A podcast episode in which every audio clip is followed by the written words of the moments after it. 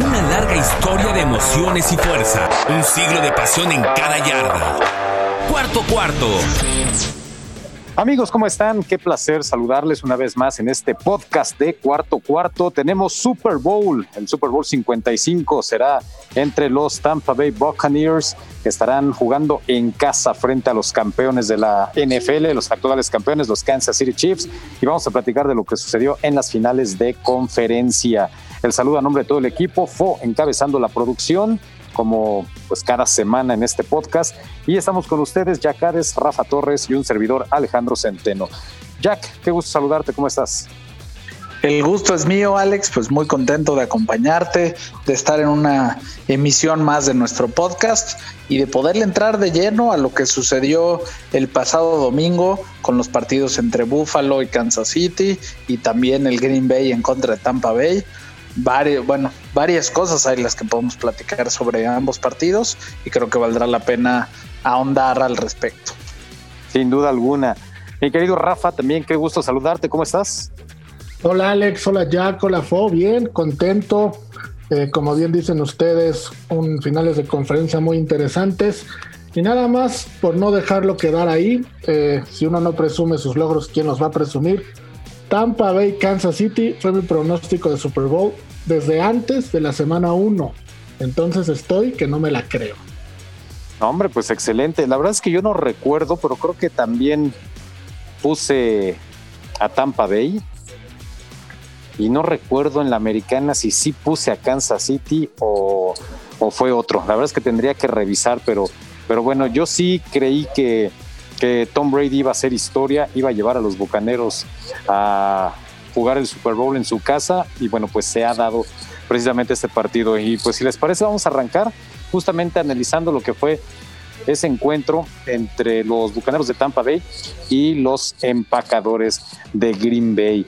¿Cómo lo analizas, Jack? Eh, digo, creo que la discusión de si Brady eh, o no es el mejor de la historia, ya creo que queda de lado, ¿no? Después de todo lo que ha hecho este hombre en su carrera en la NFL, 21 temporadas, 10 Super Bowls, estamos hablando de casi el 50% de sus temporadas ha estado en el Supertazón, estamos hablando de un hombre que tiene todos los récords históricos, va por su séptimo anillo, creo que ya es incluso hasta ridículo el tener que estar pensando que otro pues es el mejor de todos los tiempos, no eh, por encima de Brady. No sé qué piensas tú. Sí, lo hemos platicado en muchas ocasiones y yo antes de esta temporada inclusive ya lo señalaba, independientemente de lo que pudiera hacer o no con el equipo de los Bucaneros, el dominio que tuvo sobre la división este de la americana, en la conferencia americana y en general en los supertazones a lo largo de prácticamente dos décadas, es algo que ningún coreback pudo conseguir, ni Joe Montana, ni Bracho, ni pónganle el nombre que le pongan al coreback que quieran señalar. Claro que cuando nos metemos al tema estadístico, pues sí puede haber épocas que favorecen más a los corebacks, otras más a los corredores, pero lo que es innegable es que Tom Brady ha podido ser capaz de ganar de manera consistente como nadie más y es algo de lo que hicieron en el partido del domingo, en el que yo sobre todo con lo que me quedo es la gran diferencia en los entrenadores. Y creo que eso pasó en los dos partidos, si me, si me apresuras, Alex. ¿Qué, ¿A qué me refiero con esto? A que en momentos clave los entrenadores que salieron airosos fueron agresivos y los entrenadores que fueron más cautelosos, que trataron de tomar los puntos y que no se la jugaron en momentos críticos, terminaron con las derrotas. Obviamente la de Green Bay eh, un poco más marcada, esta del primer partido, pero si te pones a pensar en lo que ocurrió al final de la primera mitad, para mi gusto, eso determina en gran medida el resultado del partido. Es decir, tienen 8 segundos, están en medio campo los bucaneros, se pueden hincar o pueden buscar 10 o 15 yardas para tratar de buscar un gol de campo y en vez de ello lo que hacen es mandar un pase profundo, se comen a King y logran irse por arriba del marcador 21 a 10 en vez de poderse ir a medio tiempo por 4 o por 7 puntos. Eso no lo ves ocurrir del otro lado y creo que a fin de cuentas es la gran diferencia, Alex. No, definitivamente, esa jugada para terminar la primera mitad fue impresionante. Digo, yo estaba narrando el partido en radio, no podía creerlo. Creo que ni siquiera Bruce Arians pudo creer que Tom Brady haya hecho esa jugada todo el mundo pensábamos que iban a acercar nada más unas cuantas yardas para darle la oportunidad a Ryan Sukop de patear otro gol de campo y no fue así. O sea, Tom Brady fue por todo y, bueno, lo de Kevin King, que pues fue el cliente toda la tarde, noche para, para los Bucaneros de Tampa Bay, ¿no? La primera anotación de, de Mike Evans, lo quemaron a él. En ese pase también profundo a Scotty Miller, también lo queman a, Kevin King, entonces fue el cliente de Tom Brady. Un Tom Brady que podríamos separarlo eh, en dos facetas en ese partido, ¿no? Una primera mitad espectacular, perfecta, y una segunda mitad en la que cometió tres intercepciones. Sin embargo, él comentaba en la conferencia posterior al partido que este es el juego en equipo por excelencia, ¿no? Y obviamente hay que reconocer lo que hizo la defensiva, Rafa, porque de no haber sido por esa actuación defensiva en la que capturaron cinco veces Aaron Rodgers, en la que lo presionaron constantemente, en la que hicieron una buena labor en general para eh, limitar al ataque más poderoso de la liga en cuanto a puntos como son los Packers, también hay que reconocerlo, ¿no? Sí se equivocó Tom Brady en la segunda mitad, pero gracias al esfuerzo de equipo, a la gran labor defensiva, pues el partido salió adelante para los Bucaneros, Rafa. Sí, Alex, así es, eh, basado en Shaquille Barrett y Jason Paul Pierce, perdón, Pierre Paul, que combinados eh, hicieron cinco sacks. Y me recordó mucho el primer partido que jugaron eh, en la temporada, donde habíamos comentado la cantidad de sacks que había tenido Tampa en contra de Green Bay, ¿no? Y aunque a pesar de que la línea ofensiva de, los empacadores en toda la temporada se había comportado muy bien. En ese partido en particular no lo hicieron y era uno de los puntos claves que si Tampa lo podía volver a repetir, seguramente Aaron Rodgers estaría en problemas y así fue. Como bien dices, eh, gran parte de, de la victoria se basó en la gran defensa que presentaron en la segunda mitad y parte de ello fue cuando el partido estaba a una posesión de, de distancia para Green Bay y tuvieron dos veces el balón para poder empatar o irse arriba en el marcador. Y, Tampa los detuvo en tres oportunidades y para afuera, ¿no? Aaron Rodgers no pudo anotar en ninguna de esas dos ofensivas. Y después vino aquella donde bien menciona Jack que LeFleur no fue ofensivo y no solo no se la jugó en cuarta, sino que pateó y viene esta parte en tercera y gol donde Aaron Rodgers parecía que pudo haber corrido y no corrió. Pero bueno, todo eso, eh, no sé si fue el temor a la defensa que le pegara fuerte. Ya había habido tres oportunidades, dos oportunidades anteriormente y no habían avanzado ni una yarda. Entonces, creo que en el segundo tiempo la defensa se comportó muy bien y empezaron a meterse tanto en la cabeza de Lefleur como en la cabeza de Rodgers. Y en esa serie se notó muchísimo. No, definitivamente. Esa jugada que mencionas, ¿no? la tercera oportunidad en la que pudo haber corrido Aaron Rodgers, sinceramente sigo sin entenderlo, ¿no? Sigo sin entender por qué diablos no corrió Aaron Rodgers para buscar la anotación. Vaya, faltaba un poco más de dos minutos, ya no tienes mucho tiempo, eh, ya no tienes muchas opciones, necesitabas generar algo, necesitabas dejarte ir. Creo que pues le faltó Le faltó valor, le faltó pantalones, le faltaron otras cosas a Aaron Rodgers para correr y tratar de anotar eh, haciendo la jugada de manera personal, ¿no? Yo no. sé qué piensas, Jack, pero yo sí creo que, carajo, debió haber corrido. Sabes qué? que además es un coreba que suele hacer esas jugadas, Alex. Inclusive la semana previa arrancó el partido, digo, con un acarreo de dos yardas, pero hizo una jugada espectacular para empezarle ganando a los Rams en, cómo se quita Floyd y luego cómo se mete a las diagonales necesitas que empiecen a suceder las cosas. Ese era el momento crítico del partido. Tenía pues prácticamente 5 de las 7, 8 yardas por delante completamente tranquilas. Seguramente hubiera tenido que buscar eh, evitar un impacto, hubiera tenido que brincar, hubiera tenido que aguantar el golpe, pero es algo que él solía hacer. Entonces, a mí la verdad sí, sí me desconcertó el pase que intentó lanzar porque además trató, no es que no es que tenía un hombre libre, le manda un pase a Devante Adams que está cubierto por dos hombres, el pase medio cruzado que suelen ser el tipo de, de pases que pueden ser interceptados, entonces me pareció que terminó con un intento de envío bastante atípico cuando tenía una jugada bastante clara por delante y que en el peor de los casos, si logras avanzar unas 5 o 6 yardas y te frenan, imagínate que fuera el caso, pues esa cuarta oportunidad se vuelve mucho más asequible que cuando estás hablando de una cuarta y largo, eh, sean 8 o 9 yardas, ¿no? Entonces, creo que ahí le faltaron pantalones, como bien dices, le faltaron muchas cosas más a Rodgers y después esos mismos pantalones que le faltaron a Rodgers, le faltaron a la Fleur, mandaron el gol de campo y el resto fue historia. Igual como decías, King no nada más fue eh, quemado en esas jugadas, sino que además fue el responsable del último castigo. puso un jalón a uno de los receptores de Tampa Bay y con eso les entregó el último primero y diez que necesitaron para ya poder eh, terminar con el reloj. Entonces, la realidad es que desde la óptica de los bucaneros, creo que muy bien. Me preocupa a mí justo lo que señalaban, es decir, lo que pasó la segunda mitad ofensivamente hablando, ¿no? A fin de cuentas, arrancan bien después de un balón suelto de Aaron Jones, logran irse muy por arriba en el marcador y después las intercepciones estuvieron a la orden del día. Creo que en el Super Bowl, si tiene ese tipo de errores Tom Brady, se va a encontrar con alguien que sí se las va a hacer pagar porque Patrick Mahomes suele no desaprovechar esas oportunidades.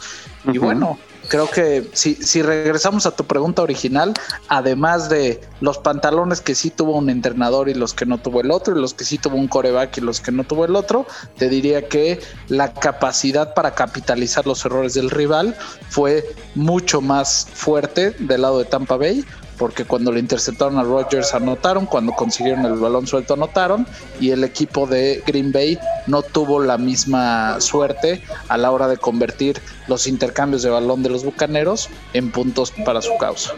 Tampa Bay ha capitalizado muy bien los intercambios de balón en esta postemporada, ¿no? Ha generado 41 puntos de los intercambios de balón en lo que fueron los playoffs y, y bueno, eso habla de la contundencia y eso habla de que no le puedes dar oportunidad a Tom Brady, ¿no? Si la defensa hace su trabajo, Tom Brady entra al campo y ejecuta lo que tiene que hacer. Eh, es decir, es un complemento perfecto, ¿no? La defensa hace el trabajo, viene Brady y termina eh, pues la labor, ¿no? De, anotar puntos. ¿Quién tiene más responsabilidad en la derrota, ¿no? De, los Packers, porque Aaron Rodgers, Rafa, después de, de, terminar el partido, comentaba que justamente le preguntaron, ¿no? ¿Por qué no jugársela en esa cuarta oportunidad? Y dijo, bueno, pues no fue mi decisión, ¿no? Le echó la bolita al entrenador. Pero repetimos, ¿no? Aaron Rodgers tuvo la oportunidad de, en la tercera oportunidad, dejarse ir y buscar anotación por tierra y no lo quiso hacer. ¿Quién es más culpable de la derrota de los Packers? Y digo la derrota de los Packers porque al final eran los favoritos. Buscaron tantos años tener una final de conferencia en casa bajo la era de Aaron Rodgers que finalmente la tuvieron. Entró gente, los estuvieron apoyando y la verdad es que se quedaron muy cortos en las expectativas, ¿no? y por decisiones o por falta de ejecución en el campo. Entonces, ¿qué piensa Rafa? ¿Quién es más culpable de la derrota de, los Packers? Mira, Alex, es una, una excelente pregunta. Yo no creo que haya un culpable nada más, sino que es una culpabilidad compartida, por así llamarla, ¿no? Eh, pero sí creo que Aaron Rodgers en un porcentaje un poquito alto eh, es el que el más responsable y me explico por qué en esa jugada que estamos comentando, cuando pudo haber corrido, yo me acordé mucho, no sé ustedes, del Super Bowl que le ganó Denver a Green Bay. Claro. John Elway estuvo en una situación similar, ¿no? Una jugada rota donde el coach en ese momento prácticamente ya no puede hacer nada, o sea, en esos segundos ya no puede hacer nada y todo depende de ti, el jugador franquicia, el jugador al que le pagan los millones de dólares para resolver esos temas el jugador insignia del equipo que se la tiene que jugar. En aquel entonces John Elway corrió, creo que fueron 6, 7 yardas, logró el primer y 10 y al siguiente jugada fue un touchdown y lo taclearon y cayó como helicóptero y fue la famosa corrida del helicóptero, ¿no? Aaron Rodgers aquí no se atrevió, no se atrevió a hacerlo. Entonces, a mí no me sorprendió en el tema en el que ya lo habíamos platicado, que Aaron Rodgers normalmente en su carrera se ha caracterizado por a la hora buena fallar. Y cada vez que tiene enfrente un cuate que está a su nivel y que le contesta con los mismos golpes, normalmente Aaron Rodgers desaparece o no se atreve a dar ese, ese salto. Entonces a mí en particular le doy más responsabilidad a Aaron Rodgers porque en la NFL, en partidos tan claves y tan importantes, todo se decide por un detalle, todo se decide por una jugada, todo se decide por una mala lectura. Y creo que en esa corrida fue donde se cayó el equipo, donde se cayó Green Bay y donde vieron que no se atrevían.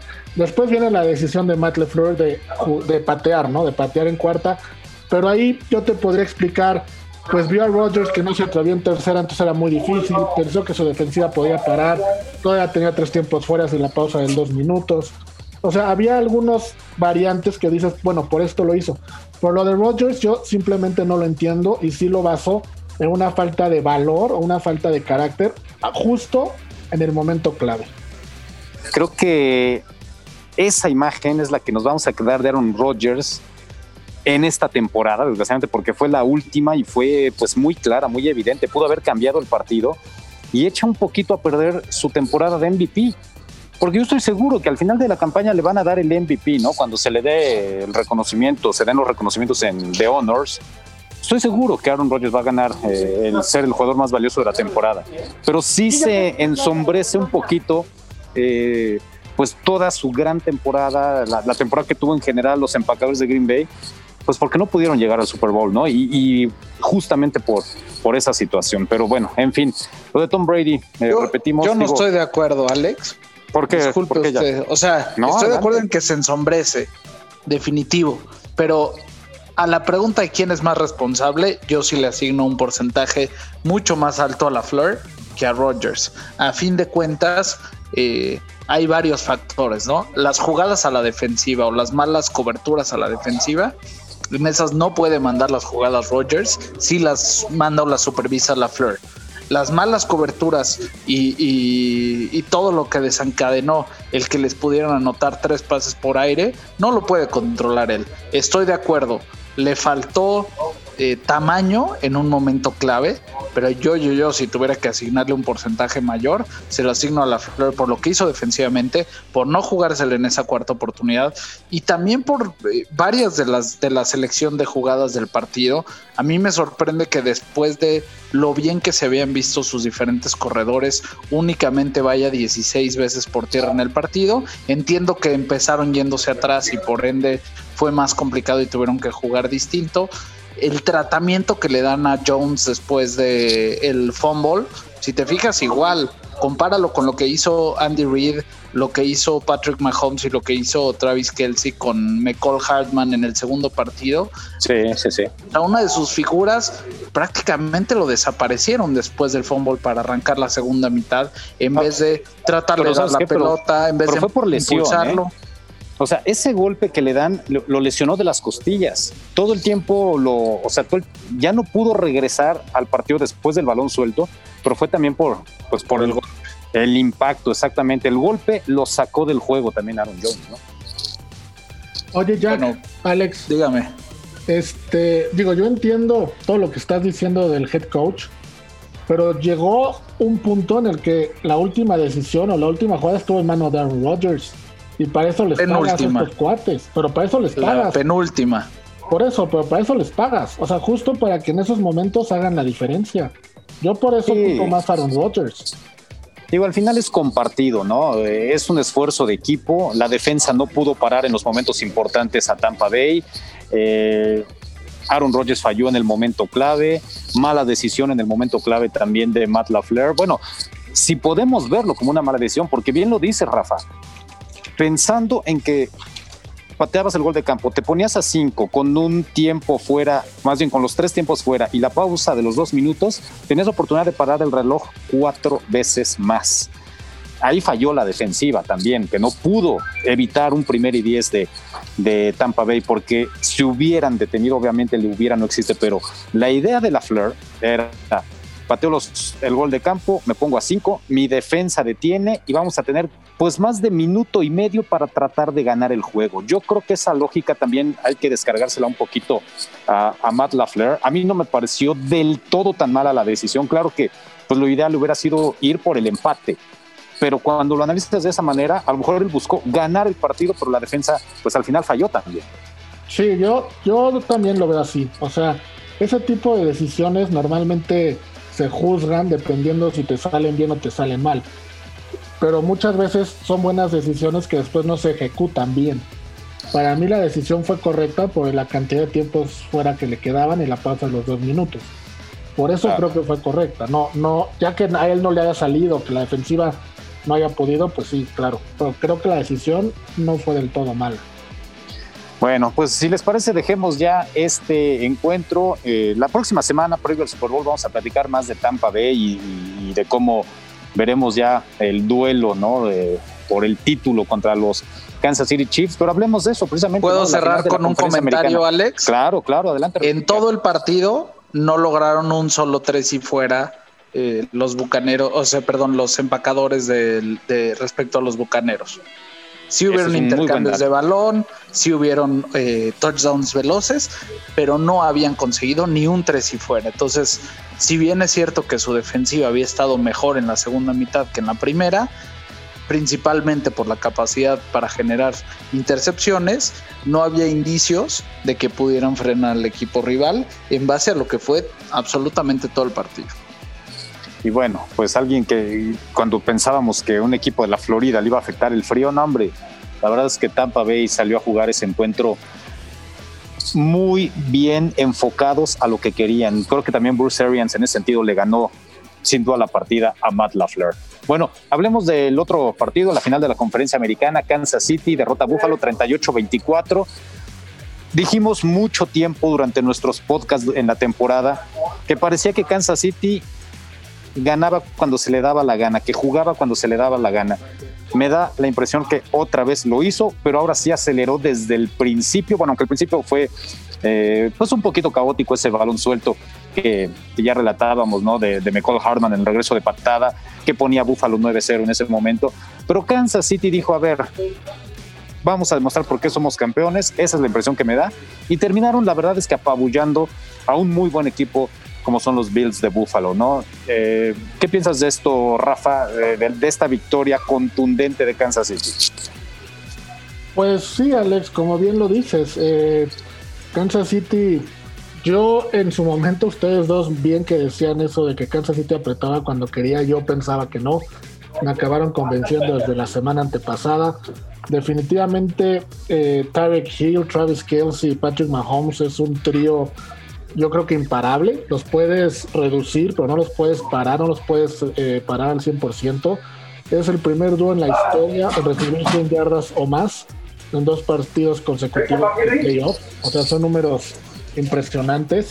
Y lo que me llama mucho la atención es que la derrota del Buffalo en la semana 6, que también fue contra Kansas City, Josh Allen tuvo uno de sus peores juegos de la temporada y se basó principalmente en todos los blitz y toda la presión que Kansas City le puso al joven coreback. Ahora los números fueron mejores, pero gran parte de esos números los hizo ya perdiendo 38-15, ¿no? Ya fue como el garbage time o como que Kansas también abrió un poquito la puerta para empezar a bajarle al reloj y fue cuando mejoró sus números. Entonces parece que, Andy Reid no solo es un genio a la defensiva, sino que su, equipo pues ya le agarraron la medida a Josh Allen al ataque de Buffalo, ¿no? Porque la verdad totalmente. se fue, se vio un equipo muy superior y aquí sinceramente digo podemos analizar los detalles y todo, pero ganó pues el mejor equipo, mejor coachado, mejores jugadores, mejor realización de jugadas y no hubo mucho que, ver. para el medio tiempo esto ya estaba ya estaba decidido, ¿no? No, totalmente. Y fíjate, mencionaste algo muy importante. Eh, Patrick Mahomes, Travis Kelsey y Tyreek Hill, pues hacen un trío imparable en la NFL, ¿no? Roban muchísima cámara, pero lo que hizo la defensiva, cuatro capturas sobre Josh Allen, lo estuvieron presionando todo el tiempo. Eh, es muy destacada y la verdad es que Kansas City a lo mejor no tiene las super estrellas defensivas, los All Pro, pero realizan una muy buena labor en conjunto, ¿no? Ya que es, pues bien lo dijo también Rafa, ¿no? Es un equipo muy bien entrenado, muy completo. Sabes que coincido plenamente y lo que dices es muy cierto. Me parece que además ha ocurrido en las dos postemporadas. Es decir, a lo largo de la temporada regular no se habla mucho sobre la defensiva sin embargo, al momento clave que es la postemporada, empiezan a tener partidos destacados. Para mi gusto, este fue increíble porque paraste a uno de los jugadores más embalados, lograron eh, desaparecer por completo a Stephon Diggs, que en gran medida pues era el arma predilecta de Josh Allen y quien estuvo haciendo cosas sensacionales en la temporada, en la postemporada, pero sobre todo pues le pones presión constante, logras un par de intercambios de balón en momentos críticos y cambias todo el, el momento del juego cuando inclusive arrancaste mal, ¿no? Si te pones a pensar que te anotan un gol de campo para arrancar y que luego en tu serie ofensiva o, en la patada de despeje de la serie ofensiva siguiente del equipo de los Bills, tiene McCall Hartman ese error que le deja el balón al rival en la yarda 3, pues te pones a pensar que con un 9 a 0 en contra en el primer cuarto, las cosas se pueden poner complicadas, pero este equipo pues tiene la capacidad para hacer el trabajo constantemente bien y lo muestra una vez más y la defensiva para mi gusto nadie eh, nadie señala mucho lo que son capaces de hacer pero vaya que, hacen bien las cosas. Me encanta lo que aporta Matthew en esta defensiva, por ejemplo. Y, bueno, creo que la verdad, eh, llevábamos varias semanas, por lo menos tú y yo, Alex, diciendo que Mahomes y los jefes cuando necesitan ganar, ganan, cuando se les exige, responden. En este partido, pues rápidamente tuvieron que responder, ¿no? Se fueron abajo 9 a 0 y después de eso no voltearon a ver a nadie. Definitivamente, ¿no? Un equipo sumamente bien entrenado, ¿no? Es un equipo que no hubo pretemporada, pero simplemente siguió embalado a lo que venían haciendo la temporada anterior, ¿no? Entonces no hubo muchos cambios en cuanto a personal, en cuanto a jugadores, entonces pues todos conocen perfectamente el sistema y, Andy Reid tiene a este equipo embaladito, ¿no? No vamos a tocar todavía sobre quiénes son favoritos para el Super Bowl. Eso ya lo platicamos la próxima semana, ¿no? Pero sin duda es una combinación espectacular. Estamos hablando de el mejor de todos los tiempos, Tom Brady, contra el mejor quarterback de la actualidad, que es Patrick Mahomes, ¿no? Creo que en esos dos conceptos ya no debe haber duda alguna, ¿no, Rafa? Sí, sí, de acuerdo, Alex. Lo de Patrick Mahomes eh, es increíble, ¿no? O sea, tiene unos movimientos, unos pases, una forma de leer a las defensas que parece que lleva 10 años jugando, ¿no? La habilidad para correr y para lanzar, pues bueno, la hemos visto normalmente en los corebacks jóvenes, pero la lectura que tiene de las defensivas y la forma de resolver cierta, ciertos esquemas es como de un coreback experimentado que ha estado 10 años en la liga. Y por el lado de Tom Brady, pues obviamente sus facultades físicas han venido un poquito a menos, aunque no tanto como los de otros corebacks veteranos como Drew Brees, como Philip Rivers o el mismo Rotlisberger, pero pues técnicamente eh, sigue siendo muy bueno y a nivel estadísticas pues el hecho de ganar eh, seis Super Bowls y haber llegado a nueve con este 10 creo que ya no hay argumento para, para decir que no es el mejor de la historia. El argumento más cercano era el de Joe Montana, que ha llegado a cuatro y no ha perdido ninguno, tiene un 100% de efectividad en Super Bowls. Pero realmente tú como dueño de una franquicia, ¿qué preferirías? ¿Un, un coreback que llega cuatro veces y gana las cuatro o uno que llega nueve y gana seis? Entonces, creo que yo me quedo con el que gana nueve y gana seis. Y creo que con eso ya el argumento de que no es el mejor de la historia lo matas. Y estamos viendo historia pura. Ojalá juegue una temporada más, gane o pierda, juegue una temporada más yo tengo miedo, por llamarle así, de que gane y decida retirarse, porque ahí sí, pues ya se retira en lo más alto, siendo campeón, y sería muy difícil, creo yo, que repitiera un segundo año. Entonces, pues un Super Bowl extraordinario, como bien dices, el mejor quarterback de la historia contra el mejor quarterback del momento. Y de verdad, ¿eh? o sea, para todos los que van a escuchar este podcast y no estén de acuerdo con nosotros, por favor, dejémonos de ridiculeces. Las estadísticas son brutales para Tom Brady. Decían que él funcionaba por el sistema de Bill Belichick. Bueno, ya nos dimos cuenta cuál era la pieza importante en esa ecuación, ¿no? Se fue Brady de los Patriotas, los Patriotas se cayeron. Claro, tampoco tenían mucho equipo, ¿no? Hay que ser justos, ¿no? Pero bueno, eh, Brady llega a un gran equipo, un equipo que ya estaba armado o que tenía muchas de estas piezas importantes ya desde hace varios años, porque Eh, Chris Evans está desde 2014. Eh, lleva tres temporadas Chris Godwin. Cameron Braid también ya tiene varias temporadas con el equipo. Eh, los, corredores, Ronald Jones también está en su tercera temporada. A la defensiva, Lavonte David es un jugador ya que está desde 2013, es un jugador veterano. sí se han ido incorporando Devin White recientemente, está en su segundo año, Damu Kongsu.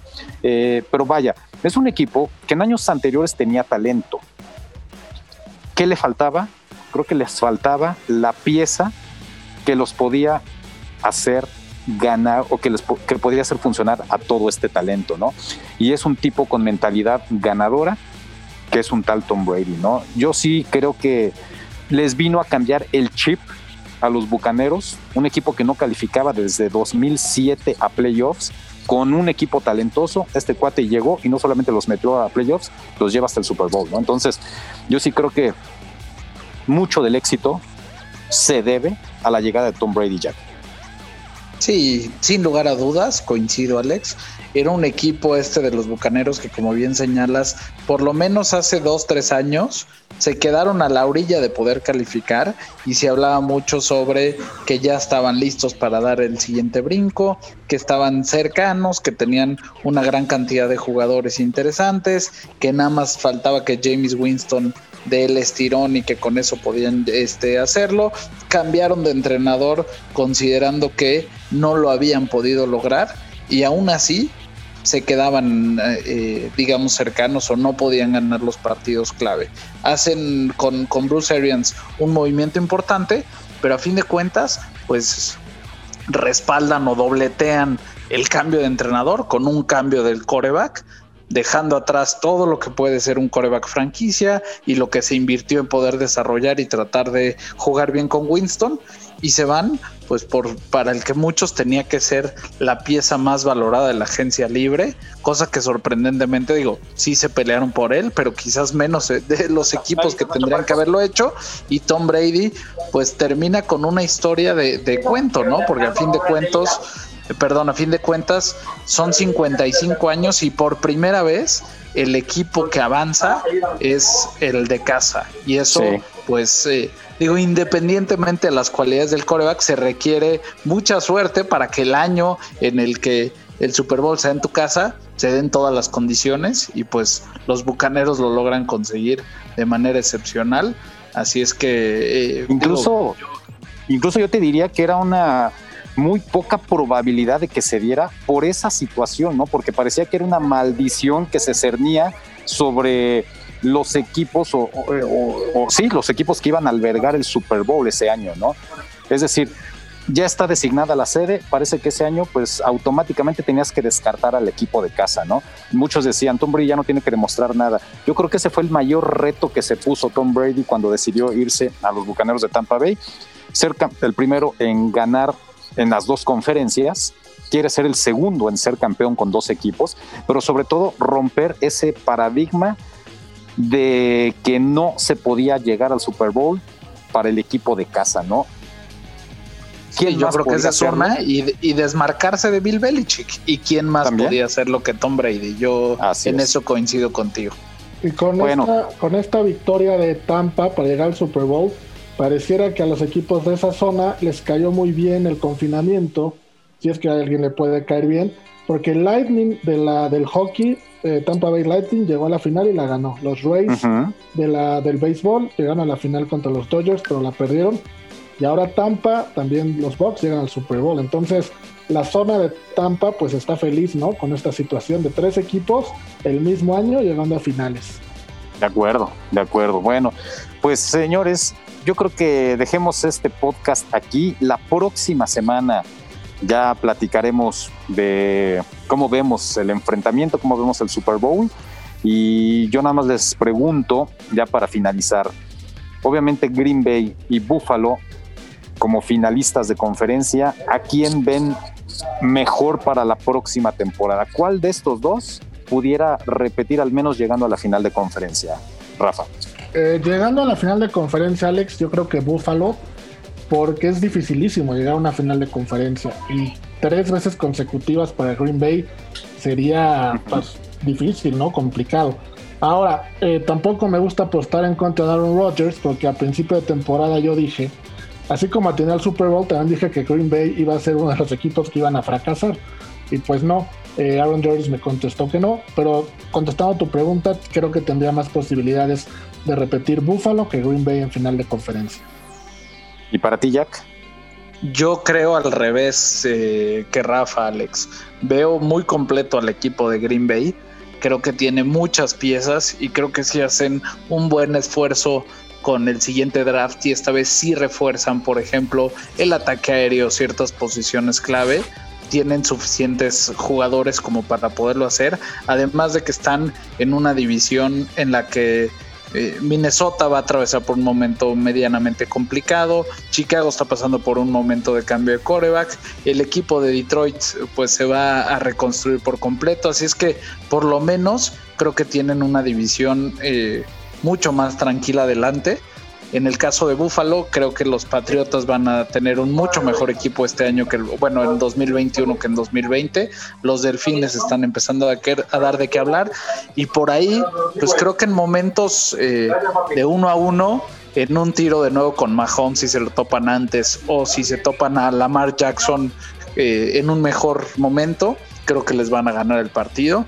Entonces yo veo más probable a Green Bay en una tercera ocasión consecutiva, como lo que pasó ahorita con Kansas City. Digo, lo de Mahomes está, está eh, increíble, pero también llegó a su tercero. Veo mucho más cercano a Green Bay con el nivel que tiene y con eh, el diseño de jugadas que trae la Fleur sobre todo por la evolución positiva que puede tener en la temporada regular respecto a lo que pueden hacer los Bills. Yo creo que eventualmente Aaron Rodgers va a llegar a un segundo Super Bowl.